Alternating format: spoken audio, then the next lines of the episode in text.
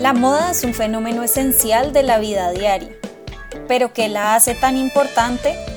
A través de la historia, la moda ha reflejado aspectos sociales, políticos, económicos y culturales de la humanidad. En Salón de Moda hablamos del tema como nunca se ha hecho. Aquí nos reunimos pensadores y amantes de la moda para entender por qué la moda es un barómetro de la sociedad.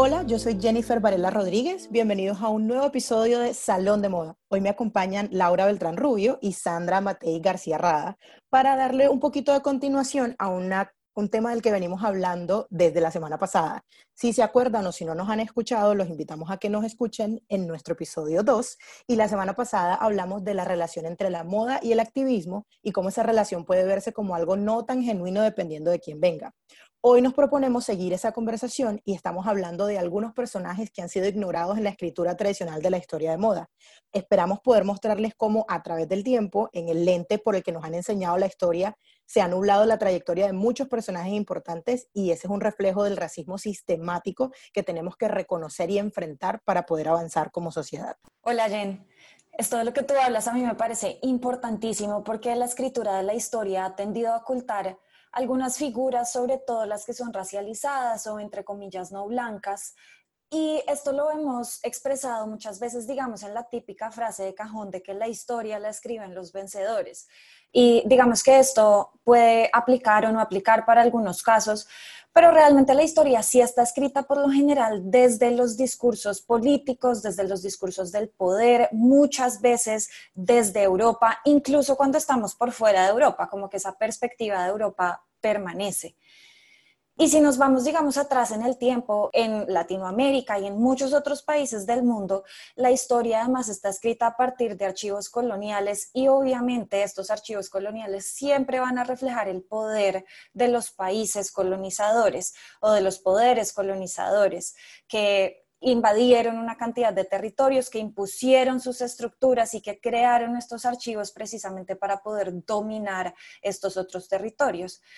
Y la diferenciación de lo que hoy llamamos razas surgió también de esa maquinaria política, de esa maquinaria del colonialismo que buscaba realmente justificar toda esta violencia de la invasión, de la conquista, de la colonización. Y pues al final también eso, además de los temas de raza, llevó a la estructura del mundo como lo conocemos hoy también. Hola Jen, hola Lau. Siguiendo con tu idea del eurocentrismo, Lau, creo que hablando de eso también vale la pena reconsiderar las mismas definiciones de la moda que la muestran precisamente como un fenómeno moderno y europeo o norteamericano, y que ya de por sí deja más de medio mundo por fuera del sistema. Por ejemplo, la moda, por definición, se asocia con el cambio, y en la historia de la moda se considera que esta empezó a mediados del siglo XVI en Europa. Esto marca un momento y un lugar específico para hablar de moda y deja por fuera todo lo que se usaba antes del Renacimiento y lo que hoy llamamos vestimenta tradicional. Pero la verdad es que la moda ha sido históricamente global y la manera como nos vestimos o como decoramos nuestro cuerpo siempre ha sido y sigue siendo la forma como nos presentamos al mundo. Jennifer Craig llama esto el impulso de la moda y lo define como una característica humana, algo que todos tenemos. Es la manera de todos de presentarnos al mundo. Y este impulso de la moda también existe por fuera de Europa. Hoy en día podemos viajar por todo el mundo y casi todos van a estar usando lo que normalmente llamamos moda occidental o en inglés western fashion.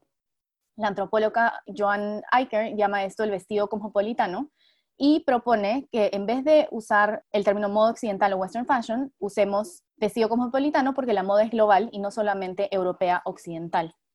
Y basadas en estas ideas, Linda Welters y Abby Lilleton han propuesto un estudio de la moda que va más allá de la perspectiva europea o norteamericana. Para analizar la moda como el fenómeno global que es, entonces no solo deberíamos enfocarnos en diferentes periodos, sino también en diferentes regiones y diferentes perspectivas. Yo creo, Sandra, que eso de analizar la moda de manera global es clave porque entonces nos ayuda a abrirnos a otros escenarios cuando hablamos de estudios de moda, y ustedes dos lo van a saber, y las personas que nos escuchen eh, y sepan del tema también van a saber, tenemos que hablar mucho de Susan Kaiser, que yo creo que es una de las personas que, una de las autoras más, más base de que todas hemos eh, leído, y de hecho tengo el libro aquí al ladito cuando, cuando estoy grabando porque siempre es como una buena referencia. Ella habla de eso mismo, de ese eurocentrismo que tú nos cuentas también, y nos dicen que la historia así como la historia siempre ha sido eurocéntrica, siempre nos hablan de los colonizadores como los salvadores, la gente que vino a modernizar a todos estos indígenas y a toda esta gente que no sabía lo que estaban haciendo. La moda también está enquistada ahí en lo que ella llama occidental o lo que en inglés llamamos western y nos invita a mirar mucho más allá de ese escenario que conocemos, porque ella dice que hay más de un sistema moda, que así como existe el sistema moda eurocentrista y que todos, que casi todos seguimos, o la mayoría de, nuestros sistemas siguen, hay que reconocer la interseccionalidad que está presente en otros movimientos como el feminismo, pero también hay que reconocerlos en la moda. Y sobre todo hay que dejar de pensar en esas culturas que no se visten como nosotros, como estáticas o que no se mueven en el tiempo, porque ellos responden a otro tipo de perspectivas y a otro tipo de impulsos. Entonces, varias de esas culturas, como tienen sus propios sistemas moda, tienen sus propias maneras de desarrollarse. Y también, como lo mencionamos al principio de este episodio, también hay que empezar a contar esas historias que la misma historia, valga la redundancia, ha ido oscureciendo o nublando a través del tiempo. Y esta es una labor que muchos historiadores han asumido recientemente una de las metodologías que a mí me parece más fructífera, digamos, para destapar estas historias em, y que se ha dado sobre todo, o yo la he leído mucho en la Academia Angloparlante, es la de aprender a cuestionar los archivos coloniales y a leer los documentos históricos entre líneas. Es algo que Saidiya Hartman explicó cómo leer el archivo along the bias grain y con esto ya se refiere, digamos, a leer por entre los huequitos del entramado del archivo. Y yo no sé si es porque yo soy historiadora de la moda y porque obviamente estoy obsesionada con los textiles, pero esta metáfora a mí me parece bellísima y de alguna forma muy poética y al mismo tiempo necesaria. Marisa Fuentes usa este método para escribir sobre las experiencias de las personas esclavizadas en Barbados. Ella busca lo que ella llama los imbalances en los archivos coloniales y se pone a mirar como los huecos que hay, las coincidencias que hay también en los casos legales relacionados con esclavos. Uno de los ejemplos que a mí me parece más poderosos de este libro de Marisa Fuentes es un niño que es aparentemente enviado por su dueño a hacerle daño a alguien más en una hacienda cercana y a él solo lo descubren en el momento en el que él entra a la casa, seguramente alguien más lo vio y la razón por la que termina siendo llevado al caso legal es porque él llevaba un cuchillo, entonces se asume que va a hacerle daño a alguien, seguramente a matar a alguien. Pero lo que es curioso, y esto es lo que Marisa Fuentes resalta de la historia, es que el niño va vestido de mujer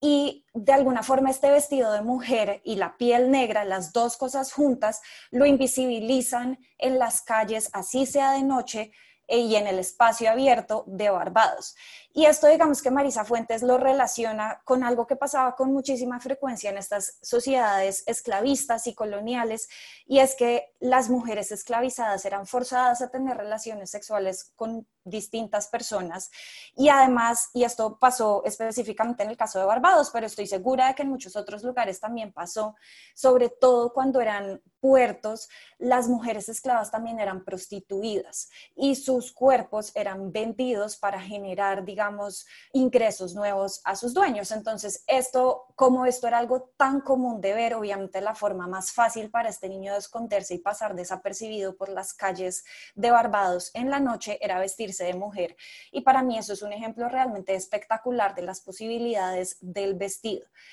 Y este vestir también de alguna forma como que le devuelve la humanidad a las personas que fueron esclavizadas en un sistema también súper, súper violento. Creo que no, no nos cabe duda de que eso es lo que fue. Y otros historiadores han aprovechado para escribir también un poco sobre esto, sobre cómo en medio del sistema opresor el vestido se ha convertido en algo que le da poder a las personas más oprimidas y sobre todo a las personas negras. Mónica Miller, por ejemplo, escribe un libro que se llama Black Dandyism y es sobre cómo los hombres afro en Estados Unidos se han apropiado de la imagen del dandy, la han vuelto de alguna forma única como a su identidad negra y la han usado y la han explotado para crear sus propios lenguajes y al mismo tiempo su propia identidad. Y ella habla incluso de cómo algunos esclavos que eran utilizados, digamos, para mostrar la riqueza y el poder de las personas blancas, aprendieron a vestirse de una forma, entre comillas, occidental y aprendieron a jugar su rol dentro de las cortes y tocaban instrumentos, hablaban idiomas, cantaban ópera. Y, a mí, y, al hacer eso, digamos que de alguna forma lograban como empoderarse a ellos mismos, salir de la opresión, pero al mismo tiempo también como burlarse de alguna forma de esta misma sociedad colonial eh, y de esta misma sociedad opresora. Algo mismo eh, pasó con Joseph Brandt, que era uno de los líderes de la Confederación Iroquois em, del noreste eh, norteamericano. Él era indígena, pero también fue llevado, fue invitado a Londres a visitar a la reina Anne en 1710. Eh, y Beth Fox Tobin relata cómo él y bueno, esto basado en otros relatos de la época, como él, digamos, a veces se aparecía en los bailes de la corte vestido perfectamente de forma occidental y como asumiendo todo el rol de corte, pero a veces también se vestía o, se desvestía más bien y de alguna forma como que se presentaba como un total salvaje y esta era una forma, digamos, como de burlarse también de todas estas estructuras. Y ya el último ejemplo es Tamara Walker escribe eh, un libro que se llama Exquisite Slaves o Esclavos Exquisitos, digamos, puede ser la traducción, y nos cuenta cómo los africanos y los afrodescendientes en la Lima colonial lograron también usar el vestido como un arma de empoderamiento. Se vestían muy elegantemente, por ejemplo, para poderse escapar y nuevamente no ser vistos, pero en muchos casos también lograban adquirir riqueza a partir del comercio de vestidos, de las cosas que ellos mismos podían tal vez ir acumulando, digamos que les regalaban sus dueños y cosas así. Y a partir de este comercio lograban también generar suficiente riqueza, no solamente para comprar su libertad, sino para comprar la libertad de familiares e incluso para volverse económicamente muy poderosos en una sociedad que de otra forma los, eh, los excluía y los oprimía. Y obviamente hay mil historias más, hay historias que además siguen escondidas, hay historias sobre las que sabemos muy, muy poquito. Están, por ejemplo, los miles o millones tal vez de esclavos que padecieron en las plantaciones de algodón en Norteamérica, están las manos indígenas que trabajaron y que casi que se extinguieron en el sistema de los obrajes en Latinoamérica colonial, que era horriblemente opresor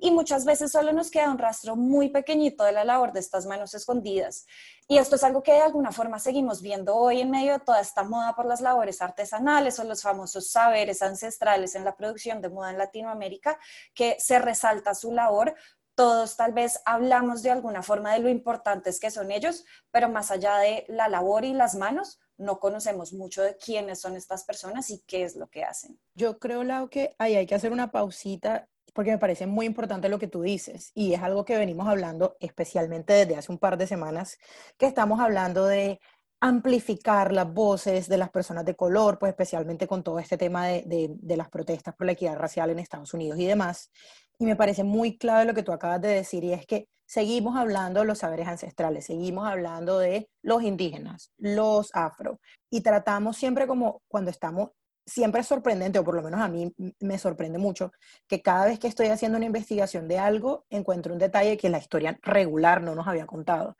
Más adelante les voy a hablar de un caso de, un caso de esos que me pasó, pero, por ejemplo,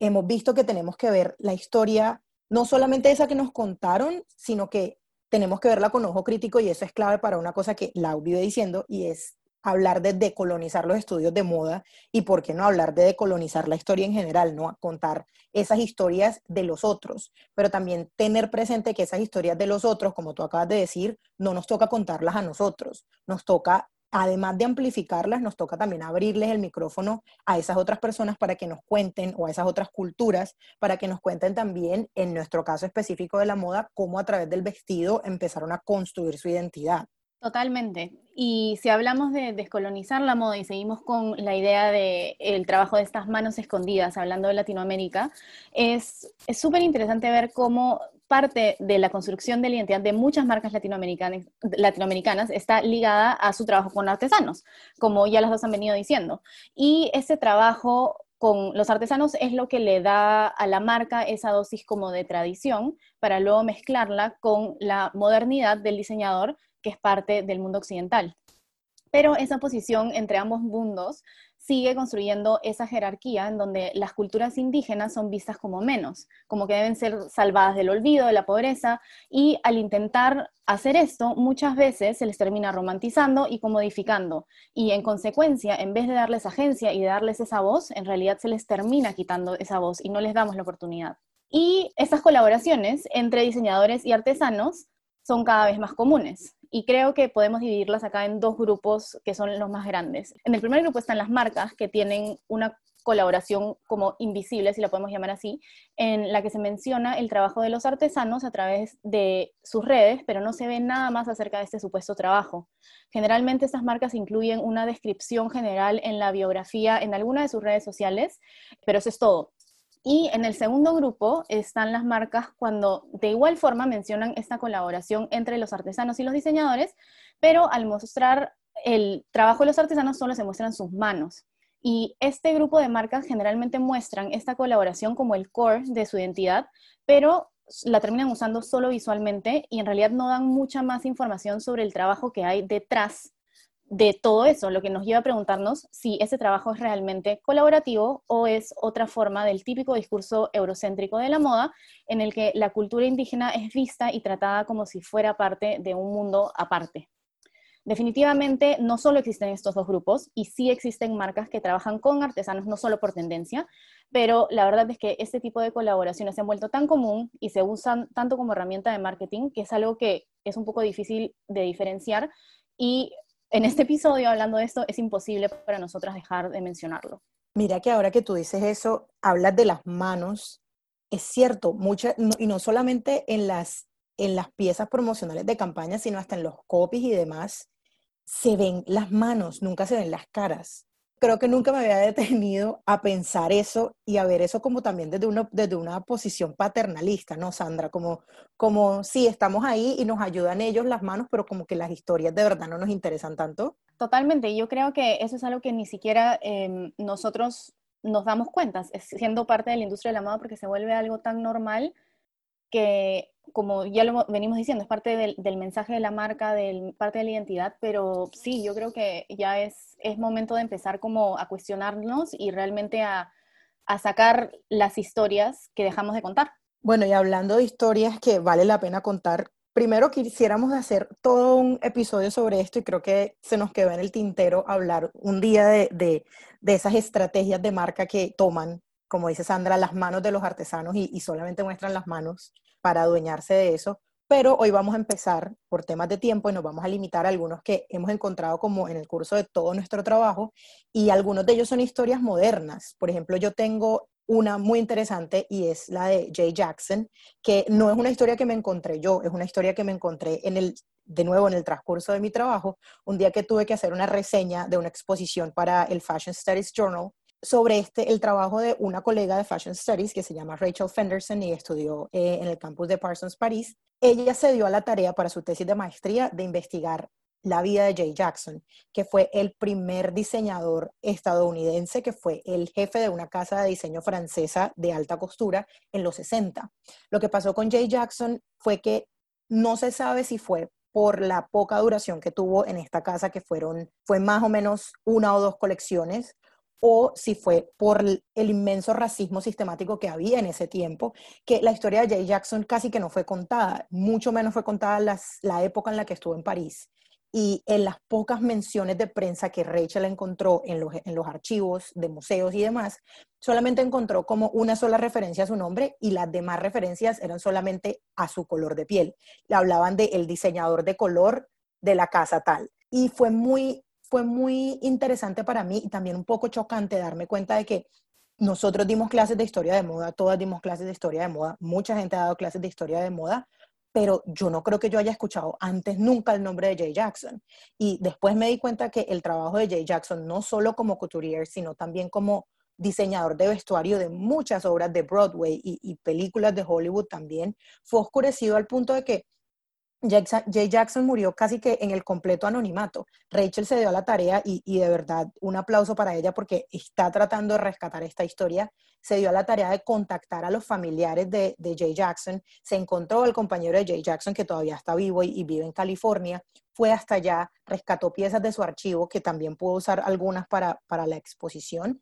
y se dio a la tarea de reconstruir todo esto y ahorita nos está contando un pedacito de un relato que nosotros no conocíamos y que es una cosa que sigue pasando todos y todos los días, porque listo, Jay Jackson fue en los 60, pero también hay otras historias de gente que es grandísima en la moda y que, que es súper importante y súper valiosa y no contamos. En el caso de Colombia, por ejemplo, yo le contaba a Lau que tenemos a una persona como Marta Juanita Nieto, que no todo el mundo conoce. Marta Juanita es una experta en marketing y es una consultora grandísima, eh, nacida en el Valle del Cauca, pero que ahorita vive en Italia y ha vivido en Nueva York y ha trabajado con marcas como Valentino. También ha sido profesora de, The New School y de Parsons de los cursos online. Y a pesar de ser tan dura en lo que hace y tan buena, tú nunca la ves en los listados de profesionales destacados, nunca la ves en esa gente a resaltar en las revistas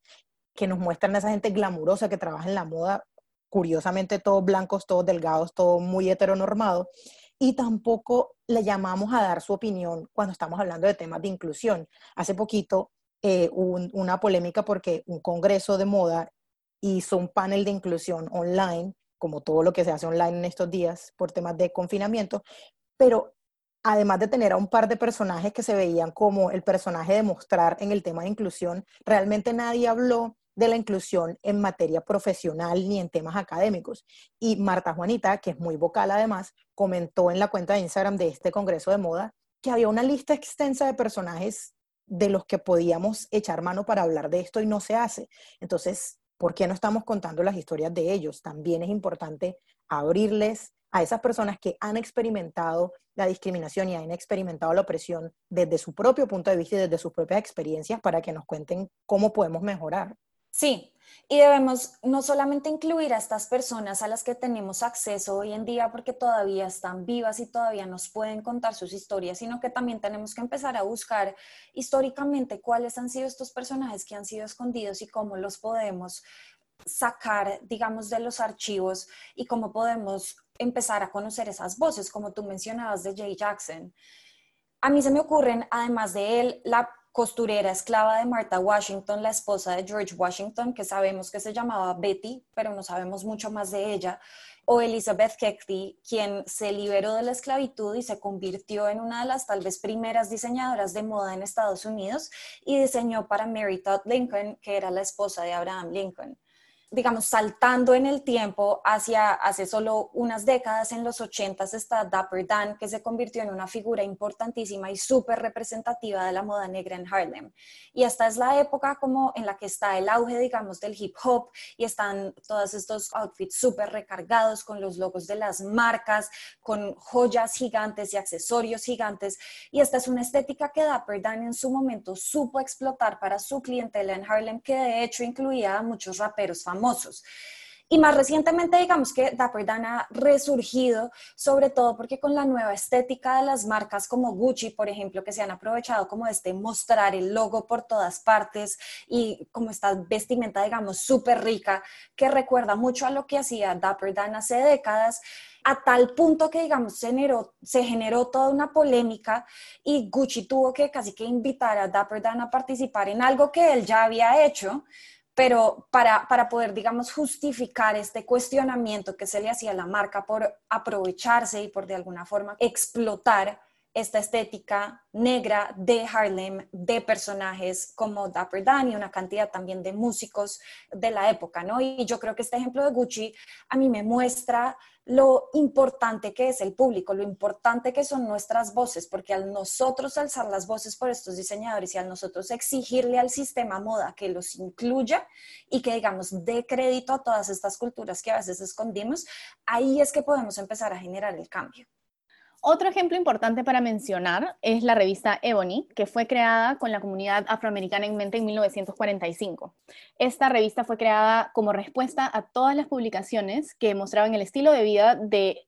las comunidades en Estados Unidos, pero que no incluían a los afroamericanos.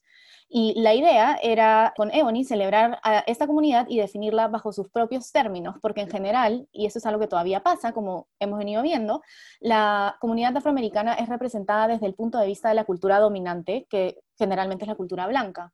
Entonces, Ebony lo que mostraba eran artículos y editoriales de estilo de vida, celebridades, logros, moda, viajes, todo enfocado en y orientado a esta comunidad. Además, Ebony también se enfocaba en resaltar los aspectos positivos de los afroamericanos, que muchas veces cuando eran y son representados bajo el ojo de la cultura dominante, se resalta solo lo negativo y se crea una imagen muy limitada. En realidad, Ebony ha sido y sigue siendo la revista más popular en la comunidad afroamericana y además es una publicación extremadamente importante, ya que todas las ediciones pasadas reflejan la vida de los afroamericanos durante todo el periodo de publicación. Pero, por otro lado, incluso siendo una revista tan importante para la historia, es una publicación de la que no sabemos o no hablamos mucho. Ahora ya no existe la versión física, solo existe la versión virtual, pero igual se siguen guiando por los mismos principios de resaltar el lado positivo de los afroamericanos. Bueno, y ya para dar como un último ejemplo, a mí me es inevitable pensar en los artistas negros que se han apropiado, digamos, de este vestido, así no sean diseñadores de moda, pero desde el arte para crear obras que realmente como que se le revelan al sistema colonial, resaltan lo opresivo que es, pero lo hacen de una forma muy sutil, complicada, bonita, y creo que ahí está como el poder realmente de este arte. Una de las que a mí más me gusta es Fabiola Jean-Louis, que utiliza esculturas de vestidos muchas veces hechas con papel, utiliza mucho el corsé y ella el corsé lo ve como esta estructura, digamos, que a uno lo restringe de alguna forma. Y, también utiliza fotografías como miniaturas, retratos, digamos, de, de sombras como la sola silueta que para ella estas son estas siluetas negras que están, digamos, siempre presentes en la historia, siempre escondidas, que son las que permiten todo el esplendor barroco de los vestidos, pero que con frecuencia no reconocemos. Y al ella juntar estas dos cosas, juntar el vestido de estilo siglo XVIII espectacular con las sombras negras, con la restricción, digamos, del papel como medio para la creación de sus vestidos, ella, intenta reescribir la historia y creo que lo logra hacer de una forma poética, me parece a mí, obviamente desde el arte y de una forma muy sutil, ¿no? El otro que hace algo parecido es Genka Shonibare, que también utiliza vestidos del siglo XVIII para sus fotografías y las coloca por lo general en personas negras, pero las telas son las que llevan este mensaje sutil, porque él en vez de utilizar las telas, digamos, que se hubieran utilizado en los vestidos del siglo XVIII, las telas europeas o de estilos europeos, él lo que hace es que utiliza patrones y telas africanas. Entonces, nuevamente, generando un cambio súper sutil, pero ahí está. Y toma fotografías, digamos, en paisajes coloniales de alguna forma, en ciertos edificios, palacios, en estos lugares como muy europeos. Y nuevamente, esta es una forma de criticar el sistema colonial de una forma muy sutil, que yo siento que es súper poética y yo creo que está en la sutileza también como el poder de esa rebelión y el poder de esas voces. Y trayendo, digamos, a los términos de moda, a mí se me ocurre, y este es uno de los ejemplos que también más poderosos me parece, es Oswald Boateng, que es británico con padres de Ghana, y él produce vestidos como muy ingleses, él logró posicionarse incluso en Savile Row, que los que sepan del tema saben que este es uno de los lugares más exclusivos para comprar ropa masculina pero que sea un hombre negro el que está diseñando esto para esta moda masculina, para esta élite por lo general blanca en Londres, a mí me parece súper poderoso. Bueno, y dos daticos ahí, mientras las dos hablaban, se me, ocurría, se me ocurrían dos cosas. Primero, hablando de la revista Ebony, que fue una de las que resaltó desde un principio el trabajo de Jay Jackson. Eh, Jay Jackson siempre estuvo reseñado ahí porque era como esa ventana de la comunidad afroamericana en los Estados Unidos, en una época que obviamente no estábamos hablando de una persona de color en la portada de Vogue ni nada por el estilo, como que Ebony siempre estuvo presente en, en, la trayectoria de Jay Jackson. Y cuando Lau mencionó a Jinka Shonibari, a mí, yo me acuerdo que yo lo vi por primera vez en una clase y aunque tú dices que el efecto es sutil, resulta bastante impactante ver esos, esos vestidos de época con esas telas tan llamativas y tan llenas de color que nos cuentan una historia muy diferente y es como cómo hubiera sido si tal vez la historia nos hubiera permitido ver esos vestidos, pero con esas telas que son tan propias de la inspiración negra, ¿no? Bueno, pero ya nos estamos alargando y aunque queremos contarles muchas, muchas más historias, tenemos que irnos, pero creo que para ir cerrando este capítulo es importante hacer un llamado otra vez a no solo contar relatos de nuestros sistemas moda, como dice Susan Kaiser, sino también abrirle la puerta a otros, a esos que tienen que contarlo en primera persona. Yo creo que ya está bueno de estar hablando de los indígenas, de los afro, y soy consciente de que nosotras también lo estamos haciendo, pero es un llamado a que tenemos que pasar de decirlo a hacerlo y abrir el micrófono y abrirle la puerta a que sean ellos quienes nos hablen de su producto, de lo que hacen, de lo que los inspira y por qué les importa. Y como digo, no solamente lo digo por nosotras, sino que también hay que hacerlo en escenarios a grandes escalas. Vamos a empezar a invitarlos a las conferencias de moda, empecemos a invitarlos a que nos hablen en, espacios académicos y sobre todo en esos paneles de inclusión que están tan de moda y que se sienten, se terminan sintiendo siempre paternalistas y condescendientes porque ellos no son los que están hablando. Sí, estoy totalmente de acuerdo contigo, Jen para mí es importantísimo seguir contando estas historias, no solo en el pasado, sino también en el presente, sobre todo porque es que ahorita tenemos la oportunidad de realmente abrirle el micrófono a estas voces y poder trabajar con ellos para cuestionarlo todo y yo creo que de alguna forma también para reformar el sistema moda como lo conocemos hoy, ¿no? Que es un sistema en el que las voces negras, las voces indígenas siguen siendo ocultadas, ya hablamos de toda esta imagen de las manos, pero ¿qué hay detrás de las manos que producen esta moda, ¿no? No se nos puede olvidar que el legado del colonialismo es algo que vivimos todos los días y lo tenemos tan internalizado que ni siquiera nos damos cuenta de todas las formas en las que nos rige esta estructura colonial y pues que lo sigue haciendo obviamente también en la moda. Y esto me lleva a un tema que siento que también nos falta muchísimo por entender y discutir, sobre todo yo creo en Latinoamérica, y es el de la apropiación cultural. Espero que como decía Jen, podamos ofrecer muchísimos más episodios sobre estos temas y ojalá también poder aprovechar la oportunidad que tenemos aquí de abrirle el espacio a nuevas voces para que ellas también entren a contar sus propias historias. Totalmente de acuerdo con las dos y como última idea creo que es también importante recalcar que así como nosotras hoy hemos escogido ciertas historias que generalmente son ignoradas en la historia de la moda, igual hay muchas más, como ya hemos venido mencionando, que merecen salir a la luz, pero también depende de nosotros empezar a, interesarnos por esto. Así que este es solo un primer paso en un largo camino que tenemos que recorrer todos juntos. Bueno, y eso fue todo por hoy. Un capítulo más largo, vamos aprendiendo, vamos avanzando y nos vamos soltando en Salón de Moda. Como siempre, esperamos que de verdad este haya sido más allá de un rato placentero en el que nos escuchen, una invitación a movernos más allá de la conversación y a hacer algo, lo que podamos desde nuestras orillas para poder crear ambientes más exclusivos y más, más inclusivos, perdón, y más diversos y aprender de las historias de otros. Los esperamos con otro tema la próxima semana aquí en Salón de Moda. Salón de Moda es producido por Culturas de Moda en alianza con Moda 2.0. Agradecemos a Fer Cárdenas por la música, a John Jairo Varela Rodríguez por el diseño gráfico y a Maca Rubio por la edición del audio. No olviden suscribirse al podcast si les gustó este episodio. Nos pueden seguir en redes como arroba culturas de moda y arroba moda 2 subraya 0.